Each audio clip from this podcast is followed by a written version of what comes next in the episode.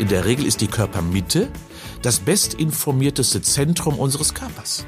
Und von diesem gehen die ganzen Bewegungen aus. Die Extremitäten führen ja nur aus. Die Körpermitte gibt uns die Haltung, das gute Gefühl, das Immunsystem steckt da drin. Dort werden die Nahrungsbestandteile uns bereitgestellt. Dort funktioniert also letztendlich alles das, was wir für unser Leben brauchen.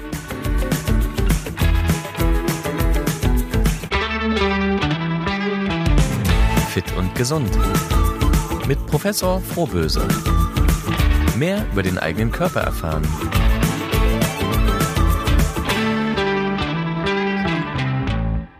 Hallo und herzlich willkommen zu Fit und Gesund mit Professor Frohböse. Schön, dass ihr wieder dabei seid und schön, dass du mir auch gegenüber sitzt, Ingo. Ich freue mich auch. Wir reden ja über die Körpermitte, hast du mir letzte Ja. Mal erzählt. Ne? Erstmal würde ich dich gerne fragen, was ist denn der Sonnengruß und hast du ihn heute Morgen schon gemacht? Da könnte man ja meinen, wir werden im Sommer und ich mache die Roller da auf und schaue, dass ich die Sonne jeden Morgen begrüße. Geht aber natürlich in unserem Breitengraden, gerade im Winter natürlich gar nicht. Der Sonnengruß ist eine Übung aus dem Yoga. Und eine sicherlich der bekanntesten Übungen. Es ist eine Zusammensetzung von verschiedenen, ja, Asanas, Übungspositionen, so kann man beschreiben. Und das heißt zum Beispiel, dass ich so mit den Tag beginne, indem ich mich überstrecke, den Bauch richtig lang ziehe, die Arme hochnehme, und dann mich ein bisschen nach hinten beuge und so den Bauch dehne. Das äh, Gleiche ist die Cobra-Haltung. Wie so eine Cobra richtet man sich aus der Bauchlage auf und überstreckt sich so ein wenig gerade an, der Körperfront. Man richtet sich quasi so auf, um äh, ja mehr und weiter zu blicken, so kann man sagen, in die Ferne zu schauen. Oder man kauert sich auch zusammen. Auch das gehört zum Sonnengruß. Das heißt also, es ist eine aufwärmende, stimulierende, aktivierende Übung, mit der man sehr schön in den Tag starten kann. Der Sonnengruß, das sollte man ab und zu mal machen, so als Eröffnung des Tages. Und? Ja, hast du ihn heute Morgen gemacht? Nee, ich mache ja immer andere Übungen. Das heißt, ich bin ja nicht so entsprechend der Yoga-Sequenzen unterwegs, sondern ich mache es letztendlich so, dass ich ja eher ja allgemeine gymnastische Übungen, so wie ich das meistens mache. Ich dehne, ich recke mich, ich strecke mich, ich beuge mich nach rechts, nach links, nach vorne und hinten. Ja, kann man Yoga nennen, muss man aber nicht. Der Sonnengruß ist ein wesentlicher Bestandteil des 30 Tage Anti-Bauchfett-Trainingsplans, den du in deinem neuen Buch die Anti-Bauchfett-Formel vorstellst.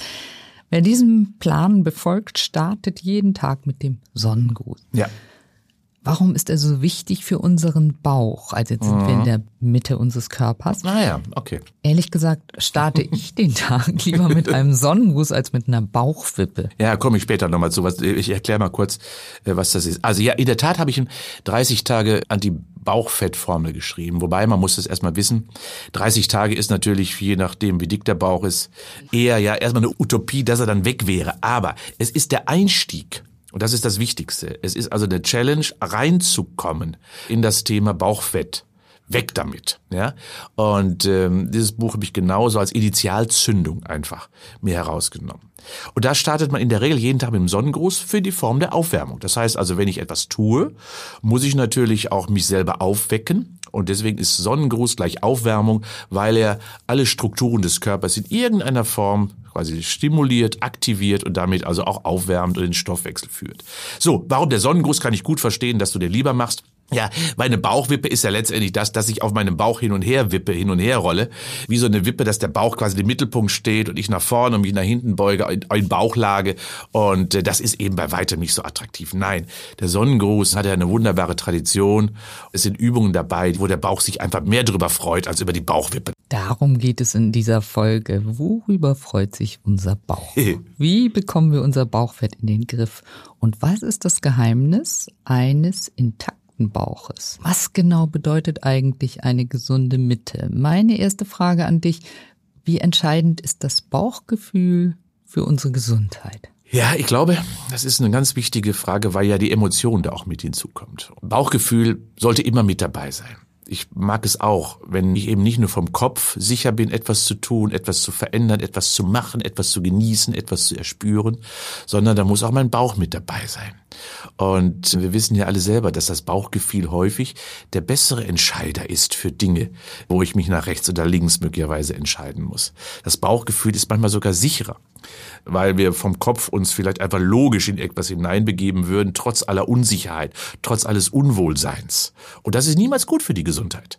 Also das heißt, ich muss Optimismus haben, das muss mir gut tun, da muss ich positiv dran denken und das ist das schöne Bauchgefühl. Und das heißt also, Gesundheit und Emotion und Gesundheit und Bauchgefühl, wenn man das mal so reduziert, gehören für mich unmittelbar zusammen. Ja, das sagst du auch aus der Sicht eines Wissenschaftlers. Ja, natürlich. Aber natürlich auch aus der Sicht eines Menschen. Denn äh, wenn ich mich ja nicht gut fühlen würde, dann halte ich auch nicht lange durch ja, dann mache ich das auch nicht gerne.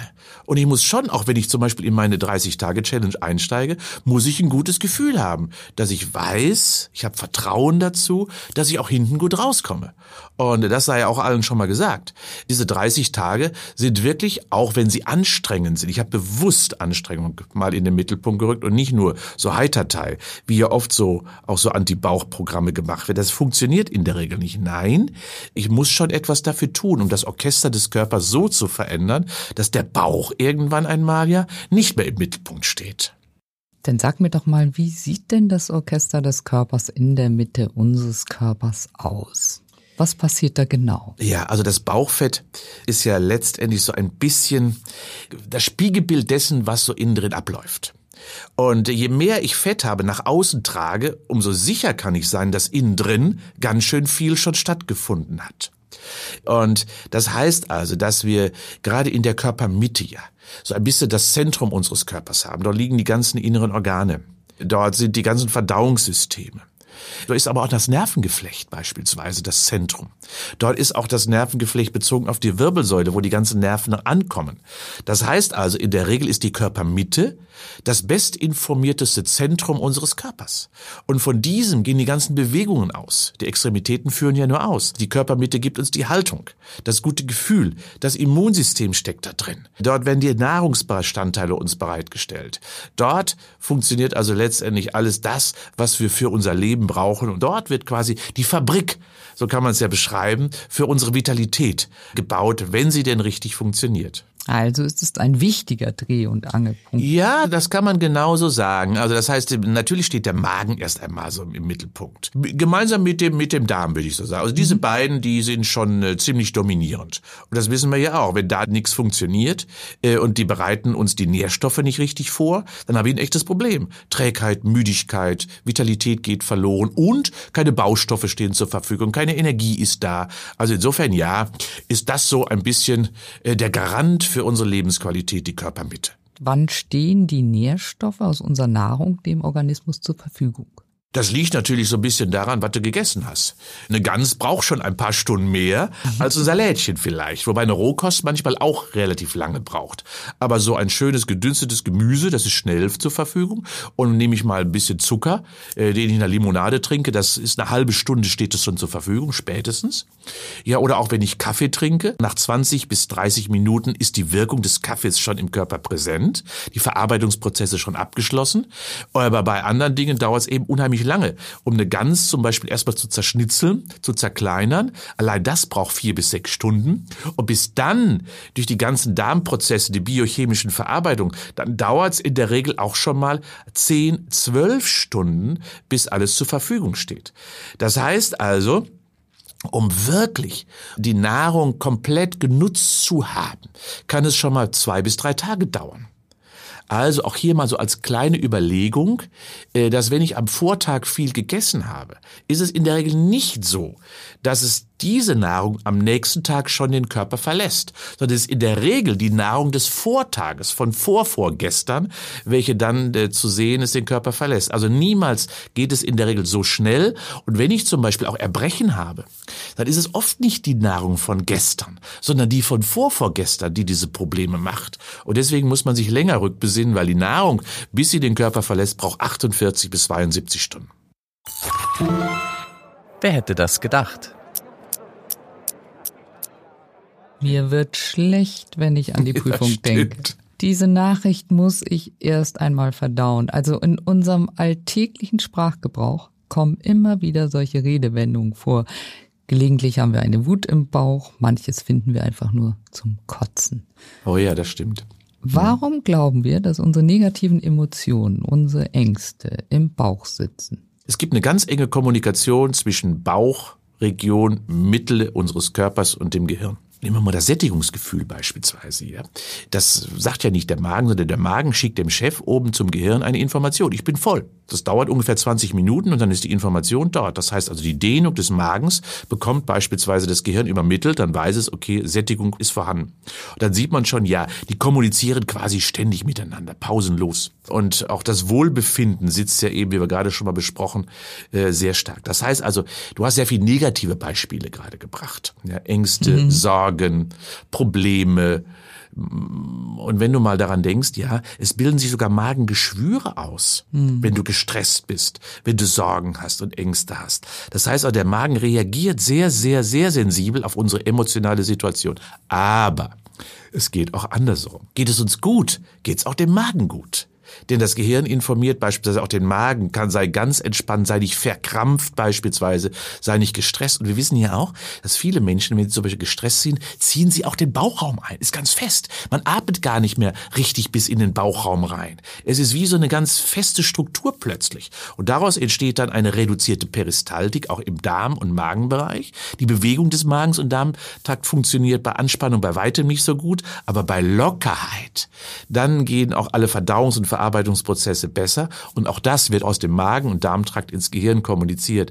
Das heißt also, auch die Sprache des Magens im positiven Sinne wirkt letztendlich auch auf das Gehirn sehr, sehr stimulierend. Also ist der Darm okay, entspannt sich auch der Kopf. Ja. Tatsächlich klagen allerdings viele Menschen über Störfaktoren im Bauch. Rund 35 Prozent der Deutschen leiden regelmäßig unter Beschwerden in der Körpermitte. Mhm.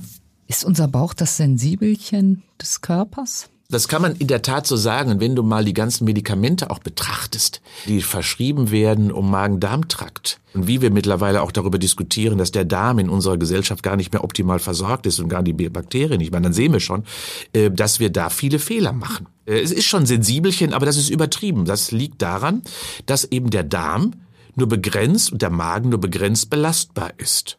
Und er wehrt sich gegen diese ganzen lebensstilbedingten ja, Stressoren, Angriffe auf sein Wohlbefinden. Schauen wir mal die ganzen Magensäure, Protonenhämmer, die wir dann nehmen. Das liegt doch nur daran, weil wir das Falsche essen und trinken. Das Falsche bewusst. Und was nehmen wir dann? Damit das nicht passiert, damit da der Magen sich nicht wehren kann, nehmen wir da irgendwelche Hämmer drauf, damit die Magensäure die. Falsch. Wir müssten etwas anderes konsumieren, etwas anderes essen, damit es dem Magen gut geht. Und dann wundern wir uns, dass das Ganze aus dem Ruder läuft. Mhm. Woher kommen zum Beispiel Bauchkrämpfe? Krämpfe sind Überlastungsreaktionen, immer. Äh, ich gebe mal ein Beispiel.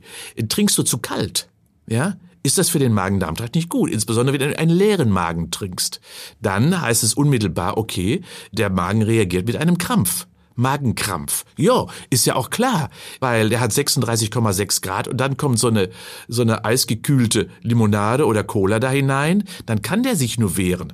Und dann zieht er sich zusammen, krampfartig, weil er einfach gestresst ist seine einzige Möglichkeit, eine Antwort zu geben. Das ist Darmkrampf oder Magenkrampf. Das heißt also, eine Überlastungsreaktion führt dann zu diesem ja Ausruf nach Hilfe. Mehr ist ein Krampf nicht. Ausruf nach Hilfe. Die meisten von uns kennen es bestimmt. Morgens ist der Bauch flach, abends eine Kugel. Was hat das denn zu bedeuten? Hm. Sieht man sogar viele Bilder im Internet, ne, die ähm, erst einmal natürlich von einem Blähbauch dann sprechen. Auch ein blöder Begriff, ne? Mhm. Äh, Blähbauch. Ähm, schau doch mal, wir essen drei bis vier Kilo ungefähr und essen wir und trinken wir jeden Tag. Das muss ja irgendwo hin. Und irgendwann liegt das natürlich im Bauchraum und irgendwann dann wird es im Magen-Darm-Trakt äh, verarbeitet.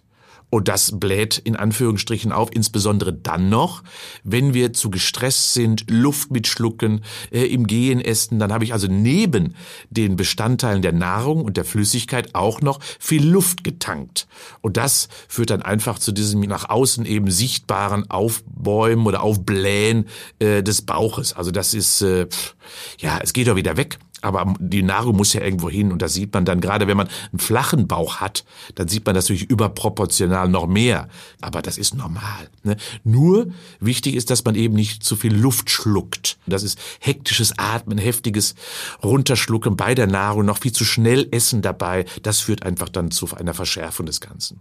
Ja, er hat viel zu tun, der Darm. Was macht denn den Darm zu unserem Superorgan? Er ist ja häufig nicht wertgeschätzt worden und äh, sondern immer so als ja als Verarbeitungszentrale nur betrachtet worden. Aber es ist in der Tat ein super Organ. Das ist eine Multikulti-Gesellschaft, die da so lebt. Ja, viele Migranten tauchen da ein. Das muss man wirklich sagen, je nachdem, was man so ist. Man muss sich mal so eine Zahl vorstellen. Man kann sich ja Milliarden schon kaum vorstellen, aber Billionen ja noch weniger.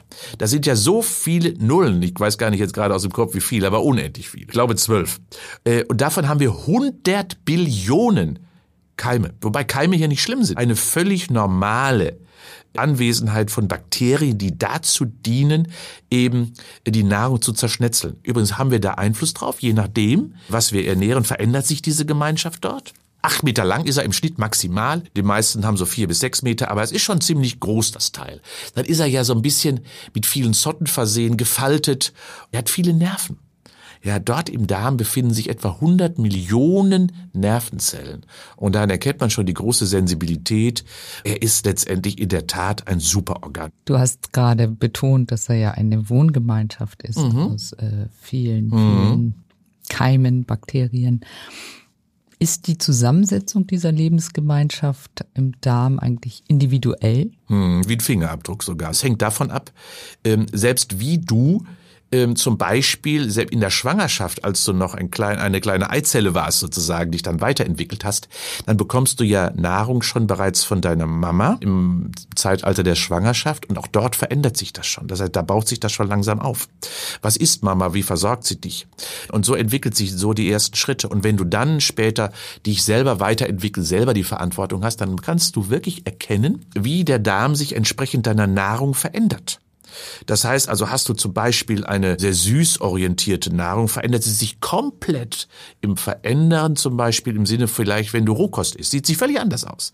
Äh, und da hast du großen Einfluss darauf. Und deswegen ist es auch so häufig, dass wenn Menschen sagen, ich fange jetzt mal an, neu zu essen, ich verändere das mal, sage, jetzt esse ich zum Beispiel nur Vollwert, Vollkornprodukte oder was. Das vertragen viele Menschen am Anfang gar nicht. Dann bekommen die sogar Bauchweh, Magenschmerzen, Darmschmerzen. Ja, weil die Bakterienkultur noch nicht so vorhanden ist, dass das zerschnitzelt werden kann, gebraucht und genutzt werden kann. Also, Botschaft an alle, wenn ihr wirklich so ein bisschen euch verändert im Sinne von, ich versuche meinen Lebensstil zu optimieren, denkt daran, dass auch der Darm noch nicht in der Lage sofort ist, das äh, mitzunehmen, das, was ihr jetzt wollt. Gewöhnt ihn langsam um, gewöhnt ihn langsam daran. Also nicht von oh, sofort von A nach B, oh, direkt auf Tempo auf 100 schnalten, das geht nicht, weil der Darm und damit die Bakterien erst langsam mitgenommen werden muss. Deswegen plädierst du aber auch immer wieder für eine vielfältige Ernährung. Regional, saisonal und bunt, vielfältig. Einseitige Ernährung ist genau deswegen schlecht,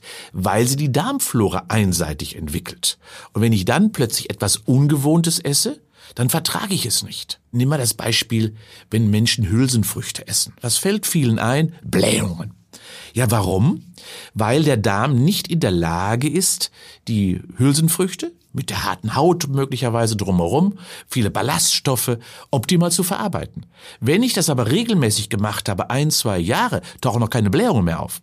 Weil dann ist der Darm entwickelt, die Bakterienkultur freuen sich auf jede Linse, auf jede Kichererbse, die da kommt und dann funktioniert es blendend. Das heißt also, der Magen und der Darm muss auch trainiert werden und deswegen je vielfältiger und bunter wir essen, umso besser ist die Bakterienkultur darauf ausgestattet kann ich dann herausfinden, wie meine persönliche Darmflora aussieht? Ja, na klar. Du gehst zum Arzt und machst eine Stuhlprobe. Der schaut sich das an. Und ähm, dann kann man so auch sogar viel verändern, wenn man erkennt, okay, der Schwerpunkt liegt da, der Schwerpunkt liegt so. Du kannst zum Beispiel viel besser das und das verarbeiten aktuell, aber da müssen wir hin verändern. Ich mache schon mal komische Sachen. Also als Wissenschaftler machen wir das ja schon mal aus dem Selbstversuch beispielsweise. Es gibt so eine Symbioselenkung. Die Symbiose ist letztendlich das, wie Darmkulturen mhm. sich ausmachen. Wenn du dann dem Darm neue Kulturen gibst, gibt's ja möglicherweise auch so, trinken wir ja schon mal, gibt uns die, die Industrie, gibt uns ja irgendwelche Kulturen schon mal. Das ist eine kleine Form der Symbioselenkung. Kann man aber in Absprache mit dem Arzt auch viel konzentrierter machen. Dann trinkt man über eine gewisse Zeit immer bestimmte Tröpfchen, das heißt bestimmte Bakterienkulturen und richtet so den Darm neu aus. Da gibt's eine wunderbare Geschichte. Es gab im Ersten Weltkrieg, gab's mal Sergeant Nissel.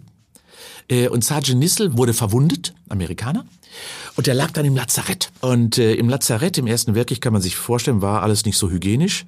Und alle bekamen dort eine Darmerkrankung, Durchfall. alle, die dort lagen, außer Sergeant Nissel. Der blieb gesund. Und dort hat sich ein ganz gewiefter Arzt damals auseinandergesetzt, wieso ist das so, dass Sergeant Nissel gesund bliebe? Und, was war die Antwort? Er hatte eine Darmflora, die widerstandsfähig war gegen also die Belastung, die dort hygienisch in diesem Lazarett auftauchte.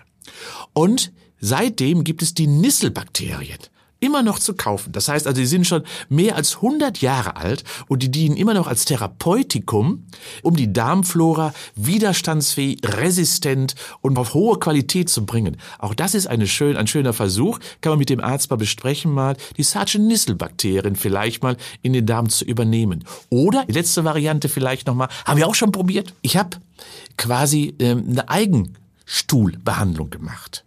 Das heißt, ich habe eine Stuhlprobe dem Arzt gegeben, die ist analysiert worden und die besten Bakterien sind rausgezogen worden, vervielfältigt worden und die habe ich mir injizieren lassen regelmäßig. Immer so unter die Haut ähm, quasi gespritzt. Und dadurch habe ich dann auch relativ betrachtet meine Darmflora wieder optimiert. Das sollte jeder mal probieren, denn die einfachste Form ist die Symbioselenkung. Ja, immer mal nachfragen, mit dem Arzt mal besprechen, wie geht das? Hilft total, alles so ein bisschen ins Reine zu bringen. Das ist gut, dass du das für uns alles austestest. ja, du weißt ja, Wissenschaftler sind da schon mal ein bisschen komisch drauf, aber man kann ja nur authentisch darüber reden, wenn man es ausprobiert. Mal eine ganz doofe Frage. Auch wenn ich jetzt bestimmt Ärger von meinen Kindern bekomme, wenn ich dir diese Frage stelle, Wann ist die beste Zeit am Tag für das große Geschäft? Ja, also, der, der Darm meldet sich ja schon. Ja, das, das muss man ja sagen. Ich würde immer sagen, dass es der Vormittag ist, der Morgen ist. Warum? Weil letztendlich ja in der Nacht viele Stoffwechselprozesse ablaufen, viele Abfallprodukte auch entstehen und vor allen Dingen auch viele Verdauungsprozesse ja auch in der Nacht ablaufen. Das wissen wir selber, wenn du abends schwer gegessen hast, belastet dich das total. Du schwitzt in der Nacht, ähm, weil du viele Stoffwechselprozesse. Verdauung insbesondere ist eben eine Nachtaufgabe. Am Tag, wenn wir Energie erbringen müssen, dann hat der Körper gar keine Zeit zu verarbeiten. Dann stellt er dir Energie bereit. Und äh, deswegen ist eine ganz andere Stoffwechsellage, ein Energiestoffwechsel am Tag. Und in der Nacht eben dieses Verarbeiten, dieses Aufbauen, dieses Umbauen, das heißt, und deswegen morgens raus damit. Ja, und deswegen ist das große Geschäft in der Regel, wenn man es denn kann, morgens für den Körper insgesamt so die entlastende Maßnahme. Und äh, das sollte man immer mal probieren. Vor allen Dingen kann man das auch rhythmisieren. Man kann das ja auch so ein bisschen trainieren. Trainieren heißt, gewöhn dich einfach dran.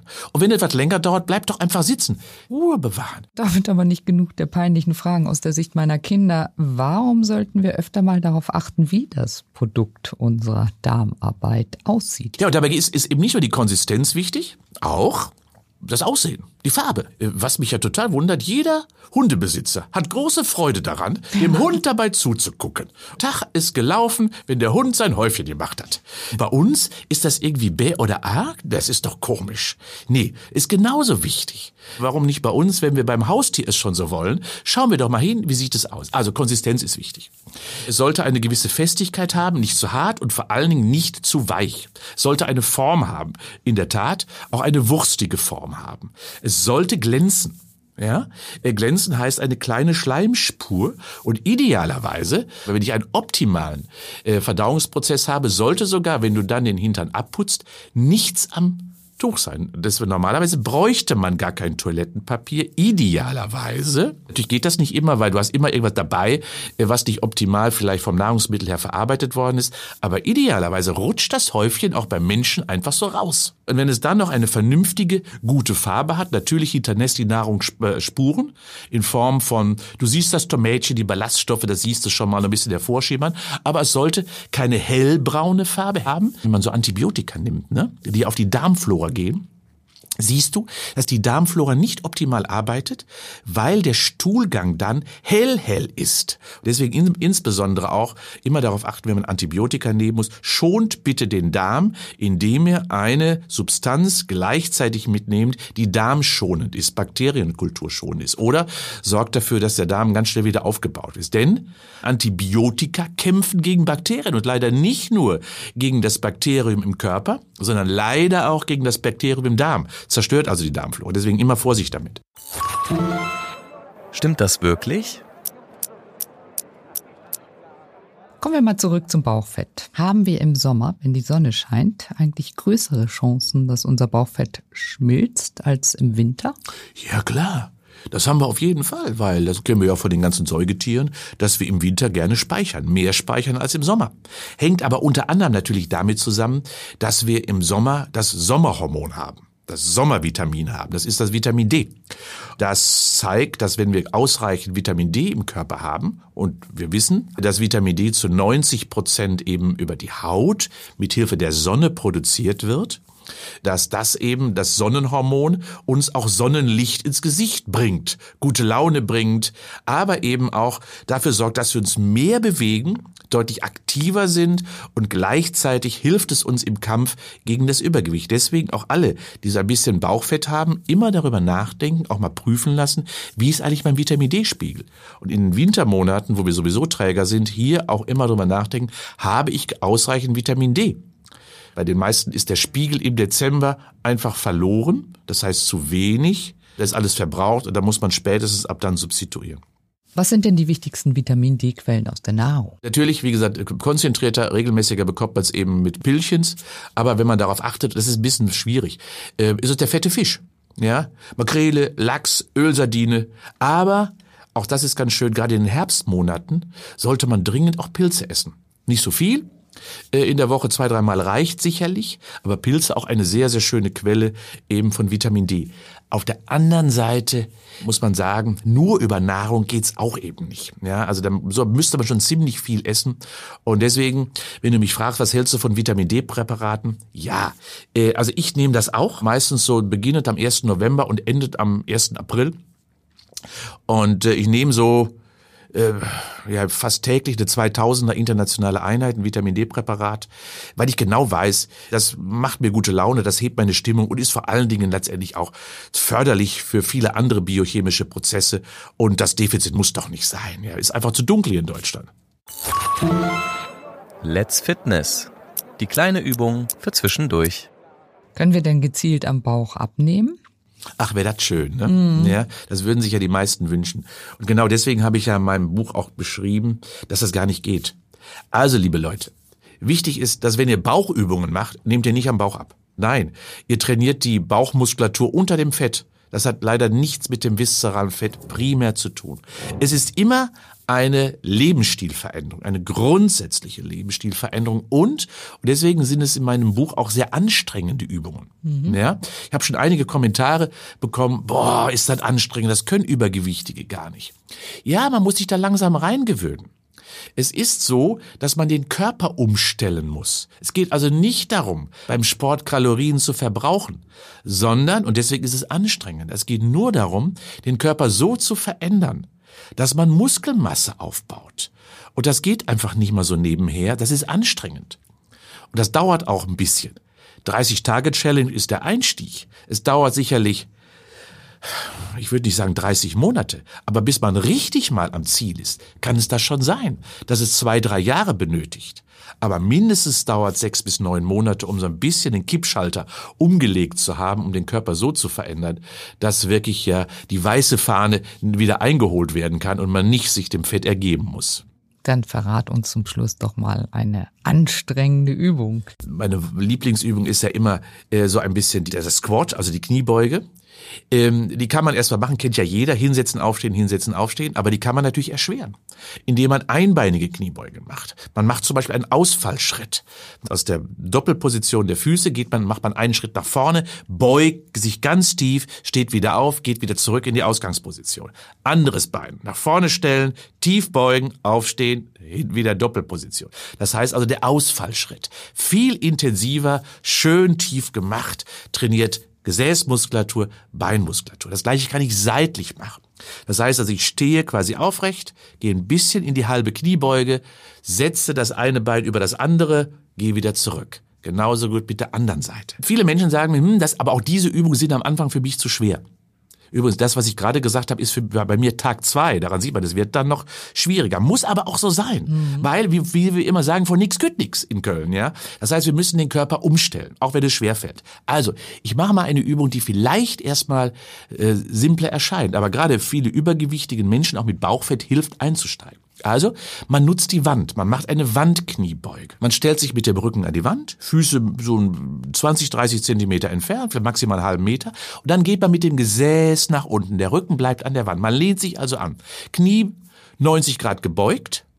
Und in dieser Hockposition bleibt man. 10 Sekunden, 20 Sekunden, 30 Sekunden. Und dann fangen die Beine richtig an zu brennen. Und das ist eben das Training der Beinmuskulatur, der Gesäßmuskulatur, der großen Muskelgruppe der unteren Extremität. Kann jeder, egal wie man gerade ausgestattet ist. Und das sind wunderbare Einstiege, aber Muskeln müssen belastet werden, damit sie wirklich wachsen und dem Fett wirklich auch mal die Grenzen aufzeigen. So, heute war es wirklich anstrengend.